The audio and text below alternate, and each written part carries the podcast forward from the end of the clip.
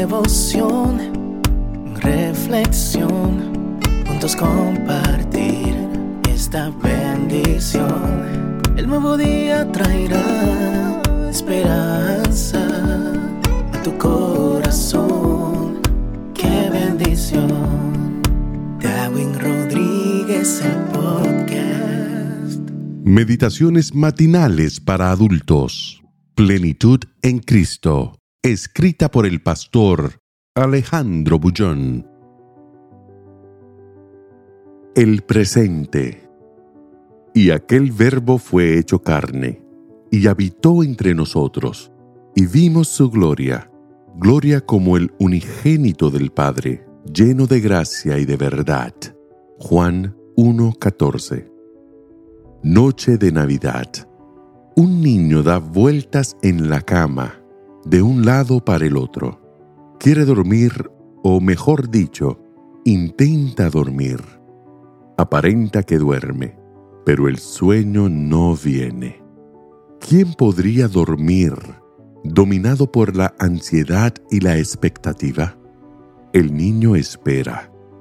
Sabe que alguien entrará en su cuarto en cualquier momento y colocará un juguete en su cabecera. Al día siguiente, sus padres le dirán que fue el viejito navideño, Papá Noel, quien dejó el presente. Es medianoche. Los hermanos menores duermen. El silencio y la penumbra dominan la casa. Suspenso.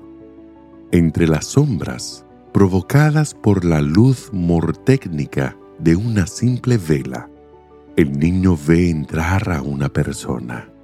Su corazón parece que se le va a salir por la boca. Late escandalosamente, hace mucho ruido, demasiado ruido para un momento tan solemne como aquel. El niño conoce a la persona. Es su padre, el hombre de figura fina, bajo de estatura, duro como el roble, camina en puntillas de pie para no despertar a sus hijos.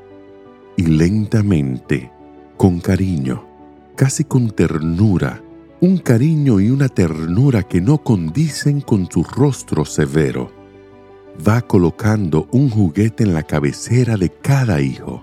Después, se retira del cuarto, como una sombra misteriosa que desaparece cuando sale el sol. El niño era yo. En aquellos tiempos, la Navidad tenía un sabor diferente para mí. Hoy, creo que la Navidad fue establecida para los niños, tal vez porque se relaciona con regalos y presentes, juguetes y dulces. Pero cada Navidad, por algún motivo, no acuden a mi memoria los juguetes ni las luces, ni siquiera los panes dulces o el chocolate con leche que hervían en la cocina a leña. Me acuerdo de mis viejos padres, del cariño que tenían por sus hijos, de su esfuerzo por brindarles una Navidad feliz. Y entonces pienso en el amor de Dios, el Padre de los seres humanos, y pienso también en el presente maravilloso que nos dio, en la persona de su Hijo. No lo envolvió en papel colorido, lo hizo ser humano, lo envolvió en carne y lo hizo nacer como un sencillo niño en un pesebre humilde. ¿Para qué? Para morir. Era la única manera de salvar al ser humano.